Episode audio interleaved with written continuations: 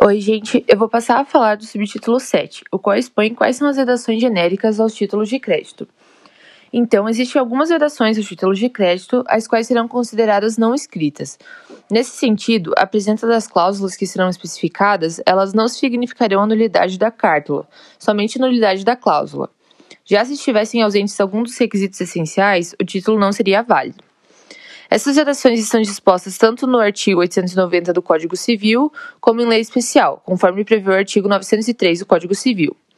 Dentre as hipóteses de vedação do artigo 890, a gente vai encontrar a estipulação de juros, a proibição de endosso, a exclusão da responsabilidade pelo pagamento ou a exclusão da responsabilidade por despesas, a dispensa na observância de termos e formalidades legais e a exclusão ou restrição de direitos e obrigações para além dos limites fixados em lei.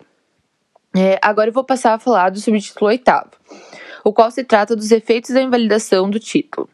Como já falado anteriormente, quando não estiverem previstas na cláusula as exigências legais, o título de crédito será descaracterizado.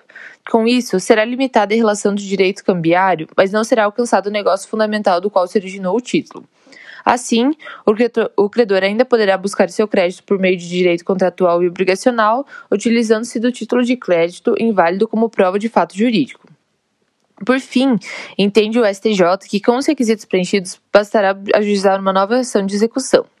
O último título, subtítulo nono, traz para o texto sobre as falsificações. É, vou falar sobre algumas hipóteses de falsificações.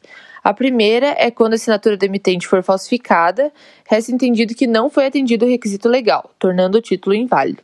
A segunda, quando o emitente é o devedor, por exemplo, nota promissória ou cheque, o título não será cobrado dele. Contudo, restará a possibilidade de utilizar-se do título falsificado para uma ação de cobrança contra o falsário.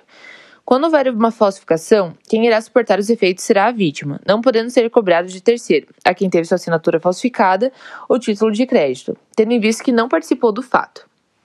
Quando um título for falsificado, como exemplo, um, de um valor de mil reais para onze mil reais, quem suportará os prejuízos será a vítima do falsário, tendo o emitente sua obrigação limitada ao valor que efetivamente lançou na cártula, com exceção de quando permitiu ou facilitou a falsificação Nesse, nesse caso, ele responderá pelos efeitos de suas atitudes.